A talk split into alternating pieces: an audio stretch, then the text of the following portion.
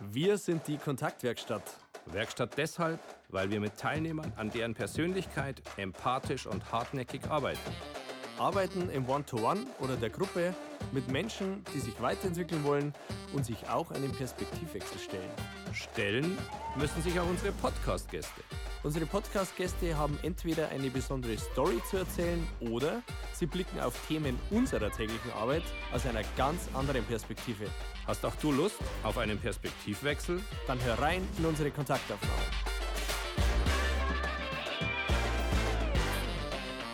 Liebe Zuschauer, liebe Zuhörer, wir sind heute vor den Toren Berlins bei Fabian Mundi und unser Thema heute ist Selbstwirksamkeit. Wir haben Fabian in einem Workshop kennengelernt, den, er, den wir gemeinsam hatten.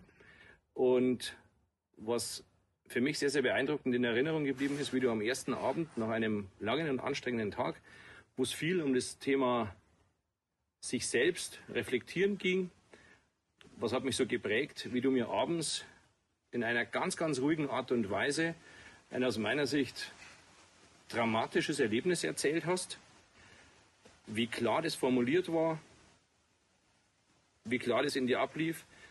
Und wie gesagt, völlig ruhig, ohne Übertreibungen, ohne damit irgendwie Eindruck schinden zu wollen, sondern eher zurückhaltend. Das hat, ich habe es mit Peter erzählt, das hat uns beschäftigt und aus dem Grund sind wir froh, dass du uns sofort eingeladen hast, zu dir zu kommen, um mit dir heute einmal über das Erlebnis kurz zu sprechen und dann über das Thema, das dahinter steckt, Selbstwirksamkeit, Umgang mit so einer Krisensituation. Erzähl uns doch mal ganz, nicht ganz kurz, sondern ganz detailliert, was passiert ist. Vielen Dank, Christian. Ähm, tja, das Ganze ist jetzt schon eine Weile her, also fast 18 Jahre. Ja. Aber trotzdem ähm, ist es nach wie vor präsent, ähm, auf die eine Art und Weise, sicherlich sehr abgeschwächt, aber die Erinnerung daran, ist nach wie vor sehr gegenwärtig, wenn ich äh, mir darüber Gedanken mache, weil sich das immer wieder in vielen Facetten im, im, im Leben zeigt. Also es war damals so, ähm, ich hatte geheiratet und ähm, wir hatten unsere Hochzeitsreise nach Mauritius geplant. Und da denkst du ja eigentlich erstmal, wunderschöne Reise vor dir, eine Traumreise, die du sonst mhm. nie machst. Ja und erwartest eigentlich nur das Schönste vom Schönen. Und so war es auch am Anfang. Wir sind dorthin geflogen und wenn man in Mauritius landet und man steigt aus dem Flugzeug aus, dann sieht man erstmal dieses saftige, dunkle Grün dieser Landschaft, dieser Natur dort und du bist gleich gefesselt von dieser einzigartigen Insel. Und so hatten wir äh, uns auf den Weg gemacht zu einem wunderschönen Strandhotel ähm, das einfach nur ein Traum war. Ich kann es nur so äh, wiedergeben. Äh, wir haben uns gleich wohl gefühlt. Äh, es war ein eher kleineres Hotel mit, mit wenigen Gästen. Äh, und es ging eigentlich uns nur darum, äh, uns gemeinsam zu genießen nach der Hochzeit und eine schöne Zeit miteinander mhm. zu verbringen.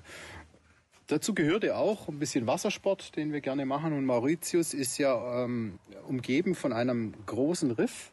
Da hat man ungefähr äh, bis das Riff kommt, so, ich würde mal sagen, vielleicht zwei Kilometer, mhm. ähm, ein Streifen rund um die Insel und danach kommt ein, ein Riff und das offene Meer.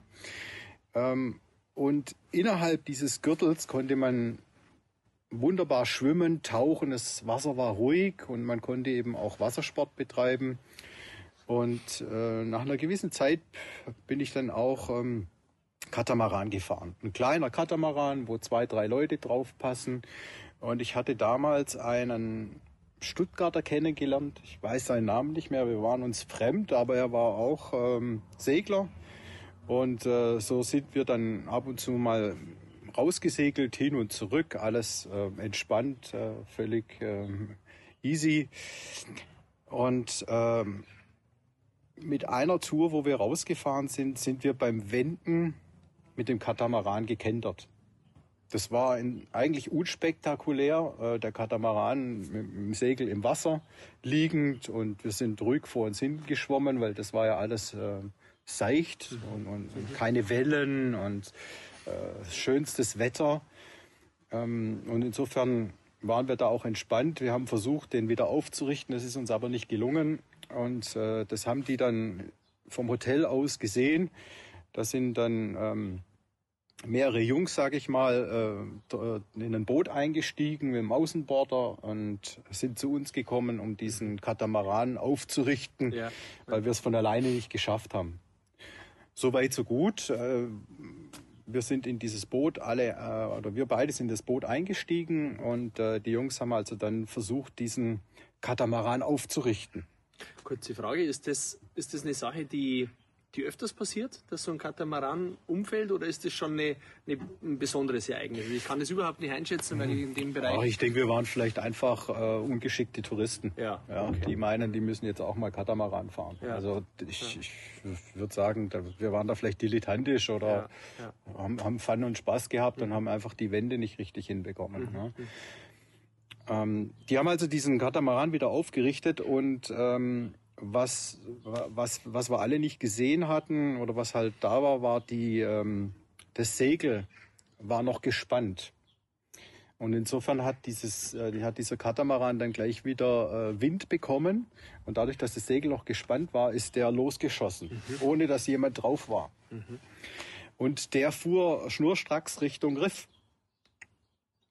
das war soweit für die Jungs jetzt nichts Dramatisches, für uns alle auch nicht, ne? sondern wir sind halt dann mit dem Motorboot, dem Katamaran hinterher, der ja, davon gejagt ja, ist. Ja, Jetzt ist dieses Riff so aufgebaut, dass eben ähm, dort das Wasser nur vielleicht 20, 30 Zentimeter hoch ist. Also die Wellen brechen von draußen rein, das Wasser fließt äh, ähm, über das Riff drüber. Und deswegen hat natürlich auch der Katamaran dort aufgesetzt, ja. auf die Felsen und war erstmal mhm. dort äh, fest. Wir sind dann dorthin gefahren und ähm, dann war natürlich die Aufgabe zu schauen, dass man diesen Katamaran erstmal das Segel locker macht, dass da kein Wind mehr drin ist, sodass man das dann abschleppen kann ähm, rein zum Hotel. Und alle waren eigentlich, also von, von, von diesen, das waren glaube ich drei Jungs, die waren eben vorne übers Motorboot gebeugt und haben aus dem Motorboot heraus versucht, diesen Katamaran quasi äh, das, das, die Takelage zu lösen, mhm. sodass das Segel raus äh, locker ist. Ne? Und äh, was wir dabei nicht bemerkt haben, die Wellen, die über das Riff reinschießen ähm, und dann fließt das Wasser wieder zurück, gibt eine Sogwirkung. Mhm.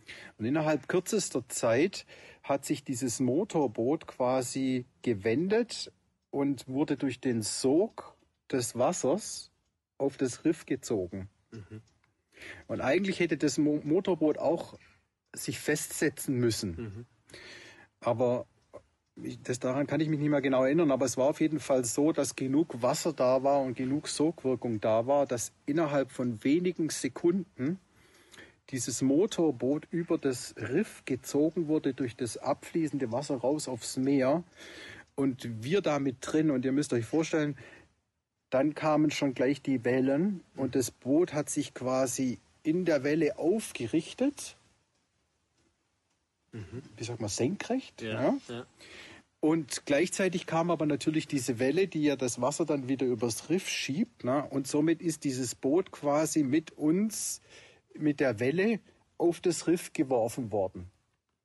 Und wir alle mussten uns natürlich äh, retten im ja. Sinne von rausspringen, weil sonst klatscht du mit dem Motorboot auf, auf den Felsen. Und dann ist vorbei. Und dann ist vorbei. Ne? Ja. So. Ähm, wir waren ja zu fünft und die, die, die vier, vier anderen haben es geschafft, sich irgendwie an diesem Motorboot festzuklammern. Mhm. Ja, also und dann war natürlich, das war ja dann äh, umgedreht, äh, gelegen und der, die große Motorschraube ist noch gelaufen und ähm, ich bin bei dem Rausspringen aus dem Boot von uns allen derjenige gewesen, der etwas weiter weggesprungen ist vom Boot, mhm. instinktiv. Ja. Ja. Einfach, ja, rette sich wer kann nach ja. dem Sinne, das, das Ganze knallt auf, auf, auf, auf das Riff drauf. Und bin äh, im Gegensatz zu den anderen nicht auf dem Riff gelandet, auf, mit dem Boot, mhm. sondern ich bin quasi im, im, im, im Wasser gelandet, das äh, zum Meer hingerichtet war. Und damit bin ich relativ in wenigen Sekunden äh, in die Sogwirkung diese, dieses Meeres gekommen. Und war dann schon im Aufzug drin. So kannst du das nennen. Ja. Ja? Ähm, Im Sinne von, das Wasser bewegt sich an diesem Riff rauf und runter. Ja?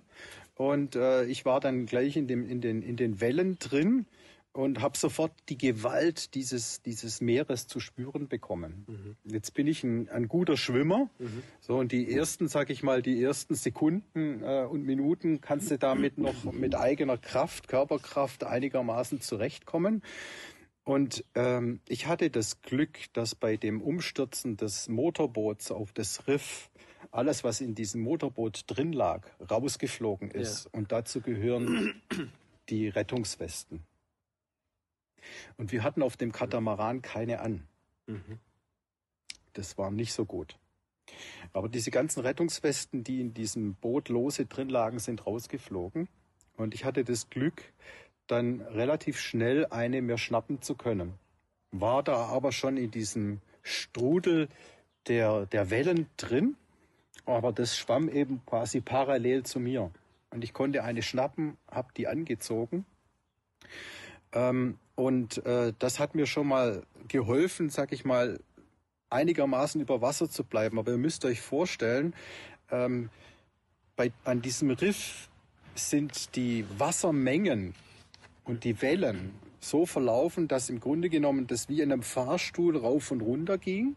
Ja, und ich ging dann quasi mit dem gesamten, mit den gesamten Wassermassen nach unten und wieder nach oben. Und ich würde mal behaupten, das waren bestimmt fünf bis sieben Meter Höhendifferenz die ganze Zeit. Unvorstellbar. Ja? Und gleichzeitig habe ich natürlich versucht, wenn mich, wenn mich das Wasser hochgedrückt hat, ist ja dann auch gleichzeitig eine Welle gekommen, die das Wasser aufs Riff kippt. Äh, habe ich immer versucht, durch die Welle, durch den, den Kamm der Welle durchzustoßen, damit es mich nicht erfasst um auf, und auf das Riff draufschmeißt. Ne? Und da hat natürlich die Weste ein Stück weit geholfen, weil die dich immer hochdrückt. Aber das Wasser war so brutal stark in seiner Gewalt, dass zum Beispiel ich versucht habe, die, die, die Zähne zuzubeißen und trotzdem hat sich das Wasser in meine Lungen reingepresst. Ne? Also ich war relativ schnell überfordert mit, mit dieser Gewalt, die das Wasser auf deinen Körper ähm, ausübt, damit zurechtzukommen. Und ich hätte es auch nicht im Nachhinein gesehen überlebt, wenn es mir nicht gelungen wäre, eine zweite Weste zu bekommen. Weil durch diese zweite Weste bin ich immer so hoch gepoppt, dass ich wirklich ganz schnell immer wieder an die, an, an die, an die Oberfläche kam, weil meine Lungen waren voll gepresst mit Wasser. Ne? Und parallel zu diesem Prozess ähm, hat, hat, hat mich das Meer weggetrieben vom Geschehen. Und das relativ schnell, äh, weil das Meer quasi dann ähm, um die Insel zieht und dann später raus auf den Ozean äh, das Wasser rauszieht. Und so bin ich abgetrieben, relativ schnell. Ich habe dann auch das Geschehen äh, vor Ort nicht mehr gesehen, weil ich natürlich gekämpft habe äh, mit, mit, mit, Ja. mit dem Meer und vor allem ähm, darauf bedacht war, zu schauen, dass mich das Meer nicht auf das Riff schmeißt. Das heißt, abgetrieben jetzt nicht raus aufs offene Meer, sondern parallel zum Riff Genau, sozusagen. genau. Ich bin quasi parallel zu dem Riff. Okay. So war die Sogwirkung äh, des Wassers, bin ich abgedriftet Mhm. ja, äh, und, und war eigentlich nur noch Spielball wie eine Feder in der Luft. Also äh, ich habe eigentlich mich nur noch damit beschäftigt zu gucken, ob ich irgendwie ein bisschen steuern kann, dass die Wellen mich nicht aufs Riff schmeißen. Ja. Weil ich immer wieder gesehen habe, das war eigentlich relativ flach, dieses Riff, aber immer wieder gab es große Felsbrocken, die, äh, Brocken, die da drin waren. Und ich wollte einfach vermeiden, dass mich das Wasser au- auf das Riff draufschmeißt und, ne, und dann klatscht der da drauf und da bist du hinüber. Ja. Insofern war mein Bestreben eigentlich immer draußen zu bleiben und Ja. nicht aufs Riff geworfen Ja, zu ja. werden. Und insofern, das ist mir auch gelungen, ähm, obwohl ich sagen muss, wie gesagt, ich war mehr die Feder im Wind. Ich konnte vielleicht nur ein bisschen steuern, aber die Sogwirkung des Wassers war wirklich mehr entlang des Riffs als äh, auf, auf, mhm. auf das Riff drauf zu werfen, mich drauf zu werfen, weil ich immer, mir es immer gelungen ist, durch den Kamm der Wellen, mhm. durch, durch, durch die beiden Westen äh, durchzukommen, dass mich das nicht erfasst. Trotzdem war ich brutal schnell erschöpft. Ja. Also ich war brutal schnell erschöpft. Ne? Und bin dadurch ähm, eigentlich relativ schnell auch in dem Bewusstsein gewesen, du kannst selber hier wenig ausrichten du kannst nicht viel ausrichten, außer zu versuchen zu steuern, dass dich das Wasser nicht aufs Riff wirft, aber ansonsten bist du ausgeliefert. Bist du ausgeliefert letztendlich, ne? diesen Wassermassen und dieser Gewalt äh, und hast da wenig Einflussmöglichkeiten. Ja? Du bist wirklich ausgeliefert. Und sonst denkst du ja immer, ich kann irgendwas machen und ja. ähm, ähm, kann, kann, meinen Körper einsetzen und meine Kräfte, aber äh, das war relativ schnell um mit den Kräften. Ich war relativ schnell erschöpft, sondern ich hatte eigentlich mehr damit zu tun, äh, Luft zu kriegen ähm, und musste dann letztendlich auch ein Stück weit das Geschehen über mich ergehen lassen.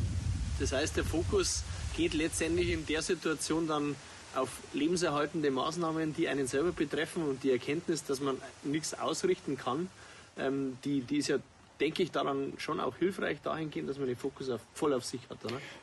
Ich würde es auch sagen. Also ich glaube, ähm, wenn man in so eine Situation gerät, äh, dann, dann ist der Moment unglaublich präsent und die, der Überlebenstrieb ist unglaublich stark. Ja. Und zwar, ich würde sagen, von der Natur aus automatisch. Ne? Mhm.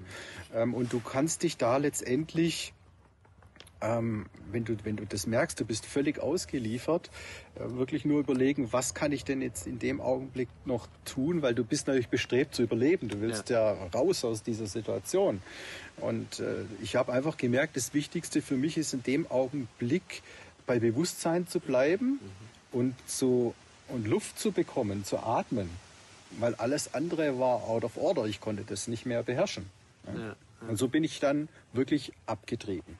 Abgetrieben, abgetrieben, abgetrieben. Und in diesem Auf und Ab dieses Fahrstuhls von dem Wasser ähm, öffnet sich dann vor dir diese dunkle Felswand des Riffs.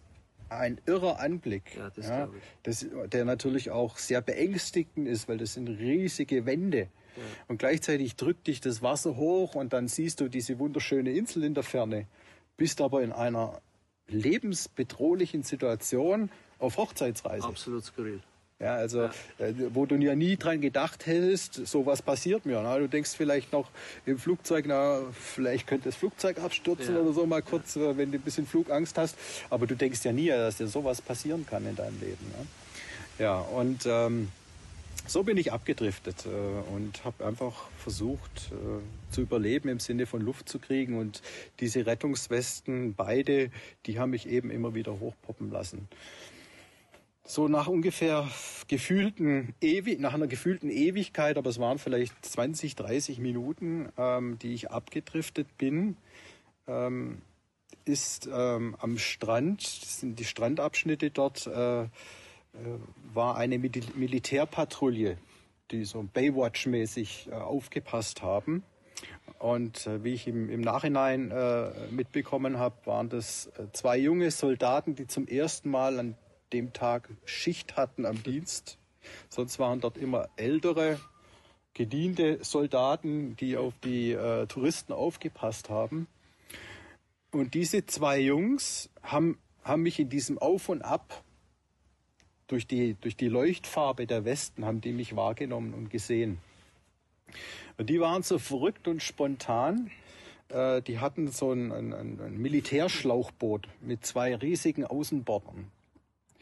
Und die haben sich in dieses, äh, in dieses Militärschlauchboot ähm, reingestürzt und äh, sind angerast gekommen und das habe ich in meinem Auf und Ab diesen Wellen habe ich dieses Militärboot herrasen sehen. Ne? Und in der Mitte hatten die so ein, so ein äh, Lenkrad zum Steuern. Ja. ja und äh, ich habe die gesehen und habe mir gedacht, was wollen die ausrichten? Aber immerhin, es nimmt mich jemand wahr. Also ja, es, ja. hat mich jemand entdeckt. Ja, du bist ja sonst da wirklich äh, alleine für dich, ne? zumindest in der Wahrnehmung. Ne?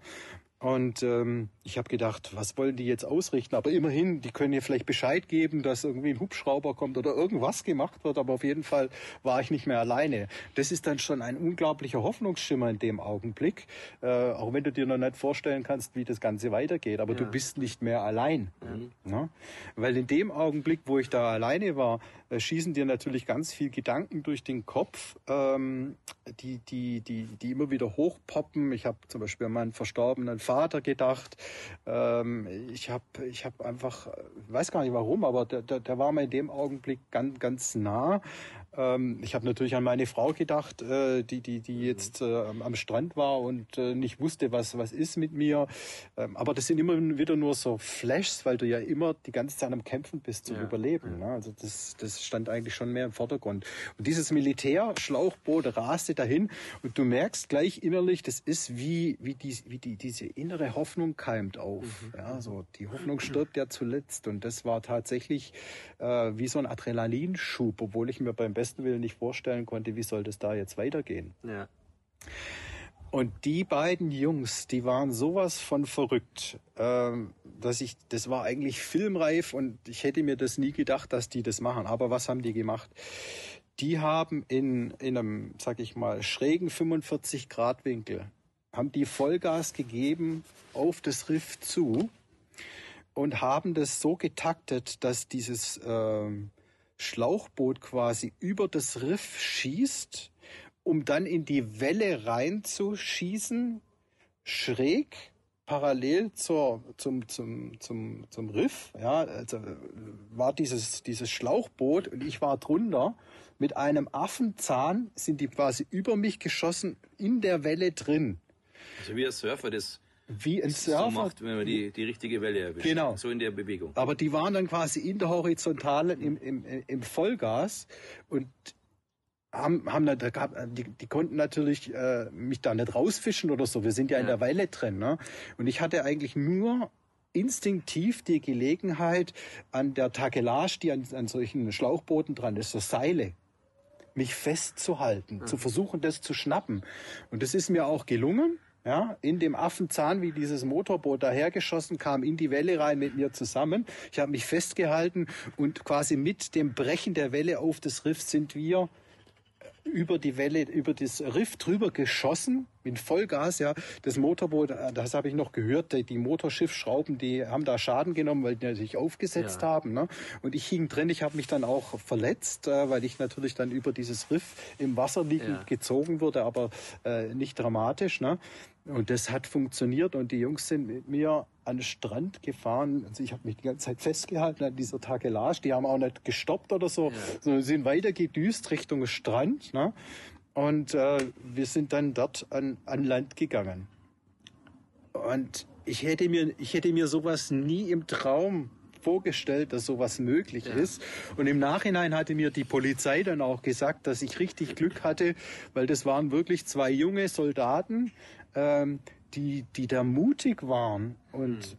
auch ihr Leben riskiert haben, mich zu retten, weil sie gesagt haben, die Älteren äh, Soldaten, die hätten die Küstenwache angerufen und hätten gesagt, hier, ähm, guckt mal bitte, da zieht mhm. einem, äh, einem Schiffbrüchigen raus aufs offene Meer, guckt mal, ob ihr einen Hubschrauber einsetzen könnt. Aber die wären niemals ja. in so eine wagemutige Aktion reingegangen und hätten versucht, mich zu retten. Und die beiden Jungs, die haben mir wirklich das Leben gerettet. Ja. ja. Instinktiv, ohne mit der Wimper zu zucken äh, und, und mutig und aufopfernd, ohne, also das, das ist irre gewesen, ne? ein irres Gefühl. Ne? Ja, und so kam ich dann tatsächlich wieder an Land ähm, und ich war natürlich erstmal fix und alle fix und fertig. Ne? K.O. Ich wusste nicht, was ist mit den anderen. Ja, ja. ich wusste nicht, wie, wie, die, wie, wie, wie sich das dort zugetragen hat. Ich war mehrere Kilometer, wie sich herausgestellt hat, abgedriftet. Mhm. Ähm, und äh, die wussten auch nicht, was mit mir ist. Also das war äh, alles äh, unklar und äh, ich, ich konnte dann bin dann erstmal ich habe natürlich innerlich gezittert ich war war, war völlig weggetreten im, im Sinne von ja. äh, ich war ja sowas von aufgepumpt mit Adrenalin da bist du ja völlig ähm, äh, vom Rad und habe dann erstmal versucht, das zu begreifen, was da passiert ist und mhm. zu mir zu kommen. Mhm. Jetzt nehme ich dich, wir kennen uns jetzt seit einer guten Stunde, ähm, als gleichzeitig als extrem entspannt und, und gelassen war. Ja, also das wird vielleicht nicht immer so sein, da wird es bei dir innen drin vielleicht auch mal anders sein. Ähm, das ist ja auch ganz normal. Ähm, aber wenn man sich mit so Thematiken auseinandersetzt, in Krisensituationen, wie, wie hat man da zu reagieren, vor allem wenn es lebensbedrohlich ist, kommt ja immer wieder die, die Aufforderung, bleibt ruhig. Schaut, dass ihr eure Panik und eure Angst irgendwie im Griff habt. Ähm, wenn du da nochmal zurückschaust in der Situation, du hast es vorhin erwähnt, wenn du die Riffwände gesehen hast, die da sich vor dir auftürmen, ähm, da muss ja ein Stück weit Panik und Angst äh, Begleiter sein. Ähm, ja. Wie war das da? Ich, ich stimme dir vollkommen zu, wobei, wobei ich sagen muss, ich hatte einfach ja gemerkt, dass ich unglaublich viel Kraft benötigte, um, um allein schon Luft zu bekommen. Ja. Dieses Wasser, das reinpresst in deine Lungen, äh, abzuhalten. Und äh, ich habe gemerkt, natürlich geht innerlich in dir dieses Panikgefühl hoch. Mhm. Nur ich habe gemerkt, es würde mich äh, so sehr ablenken und, und, und, und, und lähmen, ja. dass in dem Augenblick meiner Meinung nach der Überlebenstrieb irgendwie gesagt hat, pass auf, konzentrier dich auf, aufs Atmen auf und das, das, auf das, was wichtig ist. Ja. Äh, und, und, und hat irgendwie innerlich diesen, diesen Drang nach Panik, der da war, unterdrückt.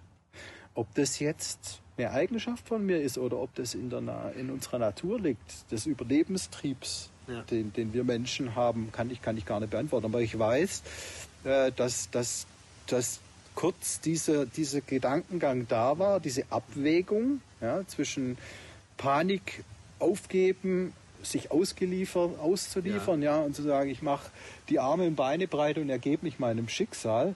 Aber nein, ich habe in dem Augenblick irgendwie gedacht, du hast zwei, zwei, zwei Westen. Es ist mir einigermaßen gelungen zu verhindern, dass mich die Wellen aufs, aufs Riff schmeißen. Ich bin abgedriftet. Ich wollte da in dem Augenblick einfach der der Möglichkeit eine Chance geben, dass ich überlebe. Und da wusste ich, dazu ist wichtig, du musst gucken, dass du atmest und dass dich die Wellen nicht aufs Riff schmeißen. Und, ja. und in dem Augenblick habe ich mich dann darauf auch fokussieren können.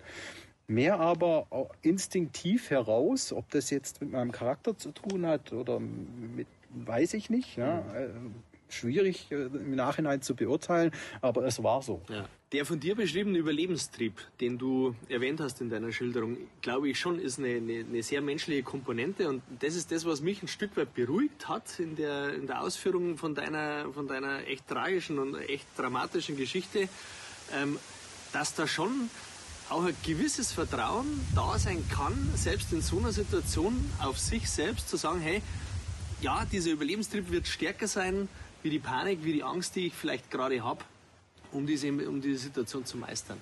Also das äh, fand ich jetzt für mich ganz spannend und äh, weiß nicht, wie, du das siehst, aber der Überlebenstrieb, ähm, der kommt ja dann schon aus dem Menschen raus und vielleicht ist es schon irgendwie auch cool, wenn man das Vertrauen haben kann, den gibt's, ja, der ist da. Ja, das war, das war für mich der innere Hoffnungsträger in dieser aussichtslosen Situation. Ja. Das war einfach, äh, es ist wie ein inneres Glücksgefühl in diesem Riesenunglück, das ja. ich erlebt habe. Aber äh, das war das, was mich getragen hat und mir die Hoffnung gegeben hat, vielleicht wird es doch gut. Mhm. Was du ja in dem Augenblick natürlich nicht wusstest. Ja? Und das ist ein, ich denke, das ist eine Eigenschaft, äh, die wir Menschen haben, die uns einfach äh, in die Lage versetzt, Hoffnung zu spüren, zu erleben, mit, mit der Maßgabe, es kann wieder besser werden. Ja. Vor allem in Situationen, wo ja Kontrolle vollkommen weg ist. Genau die genau. du ja gar nicht mehr hattest. Genau. Und das, und das ist ja etwas, Kontrolle ist ja etwas, äh, was mir zum Beispiel unglaublich wichtig ist, weil ich, ja. ich mag Kontrolle über Lebenssituationen, über Umstände, Kontrolle im Sinne von Einflussnahme, versuchen Dinge zu ändern, zu bewegen, zu Ergebnissen zu kommen. Und wenn du, wenn dir das komplett genommen wird, du quasi deine Hände auf den Rücken gebunden werden und man gleichzeitig dir sagt, du sollst jetzt hier ein Handwerk ja. äh, verrichten, ja. wofür du aber Hände brauchst. Ja? Und du weißt, das ist äh, absolut unmöglich, weil meine Hände auf den Rücken gebunden sind. Ja? Schwierig. Ja, ja? Wenn du Kontrolle verlierst. Und deswegen ähm, ist, das, ist das etwas, äh, wo man in dem Augenblick natürlich schon massiv konfrontiert ist. Ähm, mit diesem Kontrollverlust und, und das ist sehr, sehr äh, hart zu erleben. Spannender Impuls nach draußen aus meiner Sicht, weil gerade das Kontrollverlust, ja, wenn man das jetzt mal transferiert in den beruflichen Kontext, ja auch ganz oft gegeben ist, dass ein Mitarbeiter merkt, hey, ich habe jetzt gar nicht mehr so die Kontrolle über das, was jetzt hier so meine Tätigkeit ist. Ich werde ein Stück weit gesteuert vom Unternehmen, ähm, wo dann ja wiederum das Vertrauen, das ich gerade erwähnt habe, in sich und auch in das Unternehmen, wo ich angestellt bin, ja da sein muss, um, um gemeinsam weiterzugehen. Ja? Also ich muss ja, wenn ich eine Entwicklung habe in einem Unternehmen, das Vertrauen haben, dass diese Entwicklung letztendlich dann auch funktioniert. Und ähm, ich glaube, das ist ein ganz, ganz wichtiger Punkt und, und da kann sich jeder, der hier zuhört und zuschaut, mal Gedanken dazu machen, Mensch, wie viel Vertrauen habe ich in, in mich selber? Ist, wiederum sind wir wieder beim Thema Selbstwirksamkeit. Äh, wie viel Vertrauen habe ich Vertrauen habe ich in, in mich, dass das, was ich mache, auch gut ist und, und, und irgendwie auch hilfreich ist. Und wie viel Vertrauen habe ich auch in den Arbeitgeber, ähm, wenn der mal eine neue Richtung einschlägt. In Zeiten der Corona-Krise ist das mit Sicherheit bei ganz vielen Unternehmen der Fall, dass sie flexibel sein müssen, dass sie neue Richtungen einschlagen. Und da ist Vertrauen mit Sicherheit eine sehr, sehr wichtige Komponente. mir ist eine Frage, die geht ja noch nicht beide jetzt während des Gesprächs gekommen. Glauben wir, dass jeder so sich so verhalten hätte in dieser Situation oder gäbe es da sogar oder gibt es da Variationen? Oder hätte jeder so ruhig bedacht oder einfach nur zielstrebig aufs Überleben hingearbeitet? Oder kann man sich da draußen auch aufgeben? Also, da habe ich eine klare Haltung dazu, wenn ich da so reingerätschen darf. Ähm, ich glaube, dass jeder Mensch einen Überlebenstrieb hat. Und es wird jeder kämpfen dafür, dass er überlebt. Hundertprozentig. Die Frage der Intensität und der Dauer, der Ausdauer, die ja da mit reinspringt, ähm, die wird sehr unterschiedlich sein. Weil, das merken wir oft in unseren Trainings, Selbstwirksamkeit hat nicht jeder gleich stark. Ja? Das äh, wird ganz stark beeinflusst, wo komme ich her, wie bin ich aufgewachsen, welche Werte habe ich mitbekommen von, von der Erziehung, äh, wie bin ich groß geworden all diese Komponenten äh, spielen ja letztendlich auf die Selbstwirksamkeit und auf das Vertrauen in sich, äh, ja, spielt es ja damit rein und, und zahlt darauf ein. Also von daher glaube ich, das ist meine Meinung, dass jeder kämpfen wird, weil das gehört zu Menschen dazu, aber die Intensität wird unterschiedlich sein. Das heißt ja im Umkehrschluss, und das, das vielleicht mal einfach draußen auch mit überlegen, ob der Gedankengang sinnvoll sein kann, in Extremsituationen funktioniere ich ein Stück weit ohnehin. Spannend wird es ab dem Moment, wo die Situation nicht mehr so großen Einfluss nimmt, nicht mehr so gewaltig ist. Da kann ich meine Selbstwirksamkeit dann ein Stück weit durch Gedanken und Entscheidungen selber formen und intensivieren.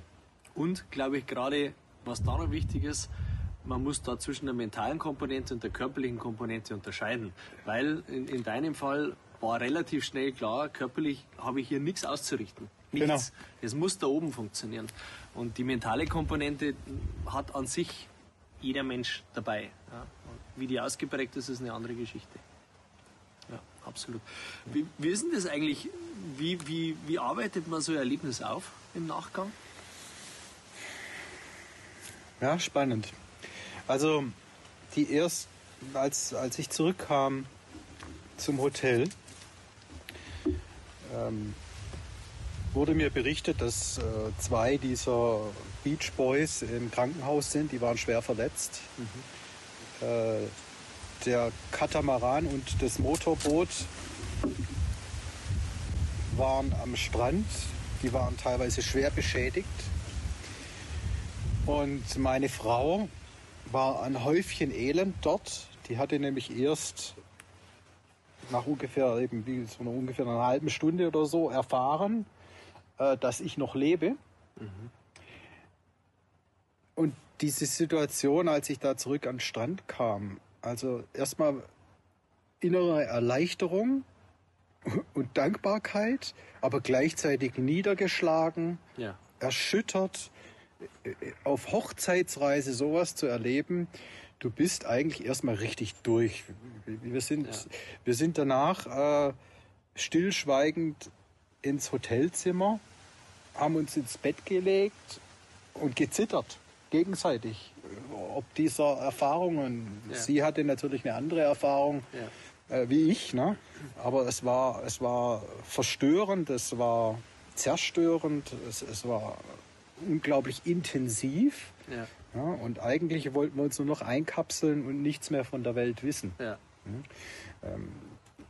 Und da waren wir bestimmt an, an, an Tag, wo wir nicht mehr rausgehen wollten.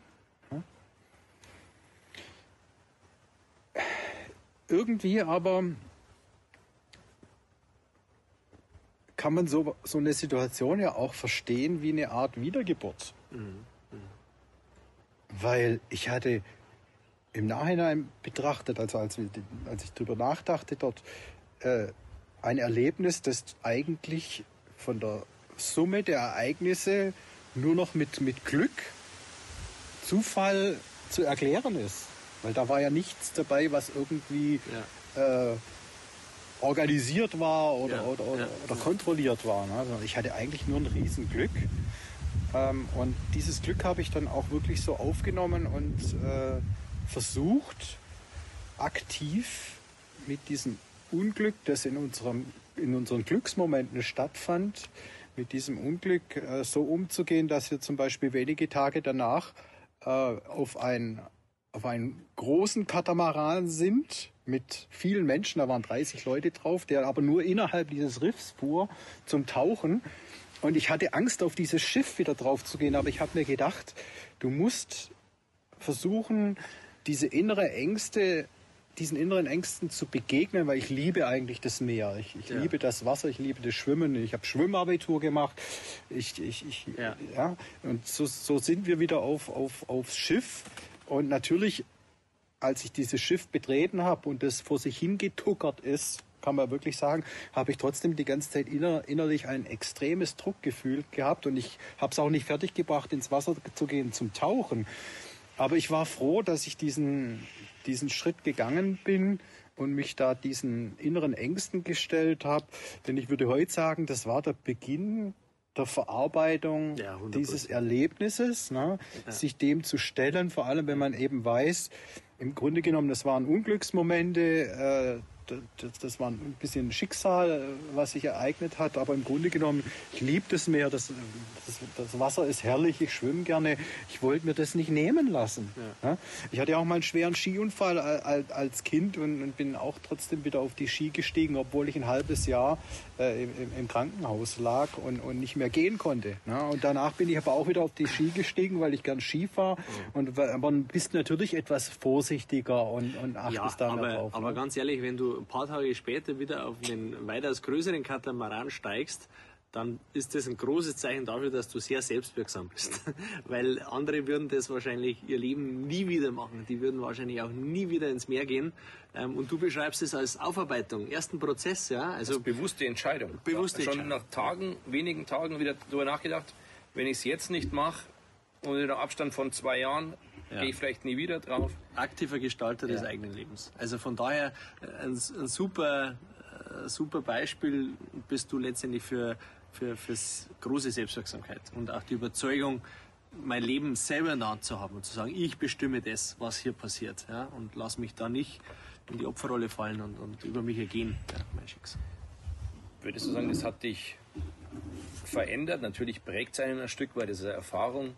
Aber sagst du, das hat mich massiv verändert oder hat es dich vielleicht eher in, bestärkt in dem, wie du ohnehin schon warst? Ich würde sagen, das war durchaus ein Moment, der, der einen Prozess in Gang gesetzt hat, der viele, viele Jahre gedauert hat, nämlich Wertschätzung wahrzunehmen.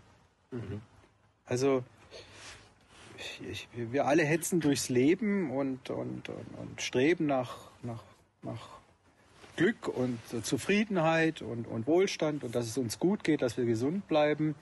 Ähm, aber in diesem Prozess kommen wir oft in Hamsterräder rein. Wir, wir, wir nehmen oft Unglück hin, äh, weil es die Umstände sind. Wir bringen uns selber ins Unglück. Und ich glaube, da, damit wurde ein Prozess bei mir innerlich begonnen, ganz langsam, der über, die, über Jahre sich entwickelt hat, dass ich äh, sukzessive immer wieder mich besinne auf, auf Dinge, die ich wertschätze und dann auch dahin strebe, die, die, die zu gestalten und wahrzunehmen und, und sie aufzunehmen und dann auch mich in diese Richtung zu entwickeln. Ja. Ja, weil Wertschätzung für das, für das eigene innere Glück, das, das kann, da kannst du nicht einen Schalter umlegen, sondern das sind Erfahrungen, das sind Begegnungen, das sind Dinge, die du, die du im Leben erlebst und solche Ereignisse, glaube ich, die stellen da einfach auch nochmal Weichen mhm. und die geben dir die Chance, dann auch immer wieder zu reflektieren und gleichzeitig wirken sie auch in die Zukunft.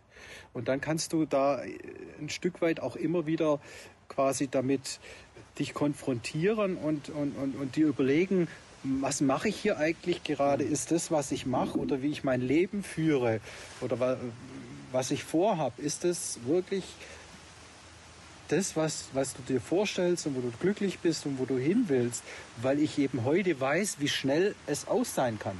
Ja. Und dadurch nimmst du, und ich würde wirklich sagen, das war ein Prozess und das kam immer mehr und heute ist es sehr ausgeprägt. Ich nehme heute äh, Glücksmomente viel stärker wahr mhm. und, und, und, und äh, und, und, genieße sie auch mehr. Ich kann das heute viel, viel besser genießen ja. Ja, und bin dadurch auch ähm, ähm, innerlich viel mehr danach bestrebt, glücklich zu sein, ausgeglichener zu sein. Und vielleicht auch mehr im Hier und Jetzt zu sein und gar nicht so sehr, äh, ja, wie du vorhin auch erwähnt hast, äh, zu rennen, schnell zu sein, äh, Karriere zu entwickeln und so weiter und so fort, sondern eher den Moment zu genießen und im Hier und Jetzt zu sein. Ja, aber das ist heute so. Danach war ich erstmal wieder in diesem normalen Hamsterrad. Ich hatte mich selbstständig gemacht, ich wollte eine Firma aufbauen. Da war ich genau in diesem Prozess relativ schnell wieder drin. Okay. Ja? Äh, und es hat wirklich Jahre gedauert, bis, äh, bis ich diese, diese Reflexion wahrgenommen habe, dass, dass, dass meine, meine inneren Glückswerte eigentlich andere sind und ich bin eigentlich erst noch mal in die falsche Richtung gegangen, ja. ehrlicherweise. Ne? Und es hat dann wirklich Jahre gedauert und, und heute würde ich sagen, durch, durch auch durch die Reife auch, die, die man ja. erlangt und das Nachdenken und das, was man auch privat erlebt hat, ähm, ist, ist die, die Wertschätzung für Glück eine ganz andere, äh, wie, wie ich das äh, auch viele Jahre im Berufsleben hatte, nämlich eigentlich nur nach dem beruflichen Erfolg zu streben, ohne nach dem inneren Glück. Ja. Ja, und da habe ich heute eine andere Gewichtung, mhm. äh, mehr hin zu dem, zu, zu, zu dem inneren Glück. Cool. Das, das kam jetzt so ganz schnell, aber das, das will ich nochmal aufgreifen, dass man das nochmal hört und nochmal sieht, für die, die sozusagen hier nicht mitsitzen. Beruflicher Erfolg versus inneres Glück. Oder zumindest die beiden Komponenten mal gegenüberstellen, wie gut lassen sich die vereinbaren. Äh, was ist mir zu welcher Zeit wichtig? Wir haben einen Workshop, der heißt das rechte Maß. Und das erleben wir immer wieder, dass sich in einem bestimmten Lebensabschnitt mal einen anderen Fokus hat, wie das, wie das vielleicht zum späteren ist. Wenn sich das über die ganze Zeit irgendwie die Waage hält, glauben wir, ist das ganz, ganz normal und ganz hilfreich. Schräg ist es, wenn man bis, bis 95 sagt, mein beruflicher Erfolg muss definitiv größer sein. Wie vielleicht ist es persönliche, emotionale, subjektive Glück. Cool. Wir kommen jetzt zu einem wiederkehrenden Element in, unserer, in unseren Podcast-Folgen. Es nennt sich der Schlagabtausch. Ähm, das wird folgendermaßen sein, du kriegst von uns drei Begriffe und wir sind absolute Bauchmenschen. Ich glaube, du bist es auch, äh, Fabian. Von daher wird dir diese Übung relativ leicht fallen. Du kriegst von uns drei Begriffe und du darfst aus dem Bauch raus einfach das dazu sagen, äh, was dir in den Kopf kommt ja? oder in den Sinn kommt. Ja. Der erste fängst du an, oder? Ja, ja ich, ich war schon dabei. Ich hab schon gemerkt. Ja. Der erste Begriff für dich ist auf und ab. Da würde mir in dem Zusammenhang jetzt wirklich äh, die, die, diese, diese Welle, in der ich drin steckte, äh, in, in, in, in den Kopf schießen. Ne? Dieses, dieses äh, Ausgeliefertsein von Kräften und Mächten, äh, mit, mit, verbunden mit einer Hilflosigkeit, äh, die, die richtig beängstigend ist und extrem wirkt auf, auf dich als, als, als Mensch und als, als Person und als Individuum. Ja. Der Begriff ging zwar an dich, aber für mich als Zuhörer hat sich, und ich wusste ja um den Begriff, auch dieser Glücksmoment, der Grund der Reise, dann dieses Ab, dann nochmal die Freude, aber dann, wie du sagst, dann bin ich trotzdem in dieses Hamsterrad gefallen. Weil man könnte ja vermuten, wer so ein dramatisches Erlebnis hat, der sagt, hey, da mache ich nicht mit. Macht ihr mal euers, aber ich möchte dieses Glücksmomentum weiter nach vorne verlagern. Das heißt, auch das war letztendlich ja auf und ab. Das kam mir so beim Zuhören heute. Durchaus, ja. Okay, Runde 2. Blickwinkel. Sehr spannend. Ich habe meine Blickwinkel in den letzten Jahren geändert. Mhm. Da waren vor allem persönliche, private Entwicklungen dafür verantwortlich. Aus meiner Sicht zum Guten, mhm. für mich, für mein Verständnis beispielsweise von Familie, von Liebe, mhm. Beziehung, aber auch dieses gesündere Verhältnis zum Beruf. Ich mag meinen Beruf heute viel mehr als früher. Da habe ich heute auch einen etwas anderen Blickwinkel auf die Themen und fühle mich dadurch auch viel ähm, ausbalancierter. Mhm. Sehr schön. Okay. Runde 3. Lebensmotto. Ja, das klingt abgehalftert ein Stück weit, ne? aber dieses Genieße den Tag versuche ich immer wieder mir zu vergegenwärtigen. Und das fällt leider mir immer wieder schwer, weil du hast natürlich im Alltag Dinge, die, die auf dich einwirken, die dich belasten und die, die dieses Motto ein Stück weit in den Hintergrund rücken. Und ich ärgere mich dabei jedes Mal, dass ich das zulasse, weil ich doch eigentlich äh, nicht eigentlich, sondern weil es mir gut geht, weil ich glücklich bin ähm, und zufrieden und dann trotzdem das immer wieder zulasse, dass, dass mich das äh, negativ beeinflusst. Das ist spannend. Ich hätte nicht gedacht, dass wir in dem Podcast, Podcast das Wort ärgern noch hören und vor allem nicht von dir. Und das finde ich total beruhigend. Du strahlst so Ruhe und Gelassenheit aus und trotzdem weiß ich auch, der Fabian ärgert sich manchmal. Aber auch hallo. ja, nein, das, die Wirkung ist, ist ganz andere, auch wenn ich natürlich weiß und, und das vermute. Aber das, das ist schön, dass ich das noch einmal hören konnte, dass das bei dir auch passiert. Vor allem, äh, was ich spannend fand, weil du gesagt hast, genieße den Tag. Ja? Also wahrscheinlich 90 Prozent, äh, die hier sitzen und ein Lebensmotto haben, das mit den Tag endet, wäre davor nutze den Tag standen. Ja? Und ähm, du hast den Fokus auf, auf das Genießen halt gelegt, ja? weil du das, das Glück mehr wertschätzt, wie du es ja vorhin auch erwähnt hast. Und das ist eine, eine coole Sache. Also ich freue mich, dass genieße den Tag dein Lebensmotto ist.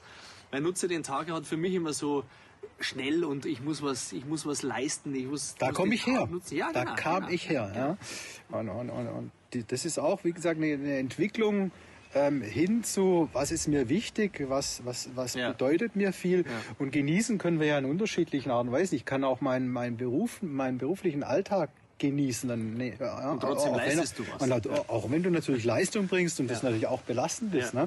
Aber insgesamt so diesen Fokus mehr darauf zu richten ähm, oder das Bewusstsein mehr darauf zu richten, wenn du schöne Momente ähm, erkennst und hast, sie auch zu genießen. Ja, und ja. Denk, das tue ich, versuche ich ja. immer mehr, jeden Tag. Da habe ich einen Appell für die, die uns zuhören und zuschauen. Schreibt uns mal, wie viel Prozent, und wir sagen euch dann, wie viel Prozent von euch wie geantwortet haben wer nutzt von euch den Tag und wer genießt ihn. Und Genuss muss nicht immer nur heißen, rumliegen und äh, die Sonne auf dem Bauch scheinen lassen. Ja. Von daher ähm, sehr, sehr cooler Impuls. Das hat was mit einer Fähigkeit des Fühlens zu tun. Wer, wer kann etwas genießen? Ja. Ja, wir sind neu zum Ende angelangt ähm, dieser Podcast-Folge. Es ging um das Thema Selbstwirksamkeit und ähm, auch das möchte ich nochmal mit nach draußen geben. Die Selbstwirksamkeitsüberzeugung ist ein extrem wichtiger Faktor, um Krisen zu meistern, um, um Niederlagen stabil zu meistern. Ähm, und auch da stellt euch bitte mal die Frage, wie, sei, wie, wie seid ihr überzeugt von euch selber, dass ihr das Schicksal auch in eurer eigenen Hand habt und dass ihr durch das eigene Verhalten die Situation auch zu einem besseren verändern und ändern könnt. Ja? Und nicht nur in dieser Opferrolle seid, sondern aktive Gestalter von dem, was in eurem Leben passiert.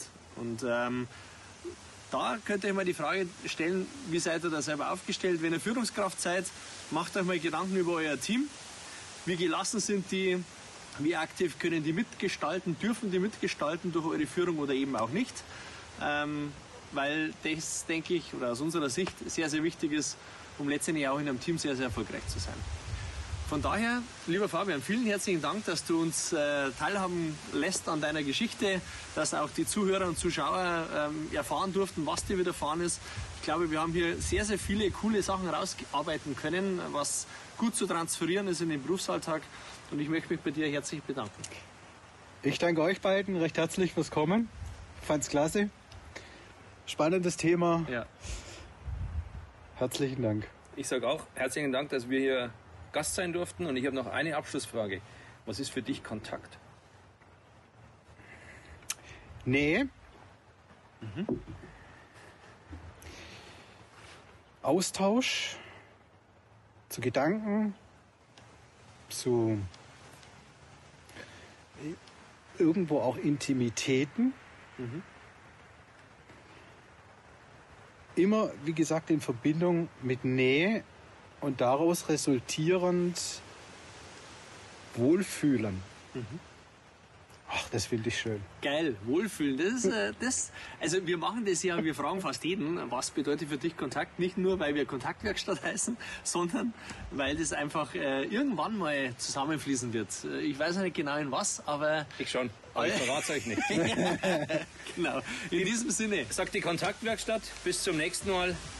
Schaut wieder rein und hört uns zu. Bis bald. Ciao. Macht es gut. Servus. Ciao.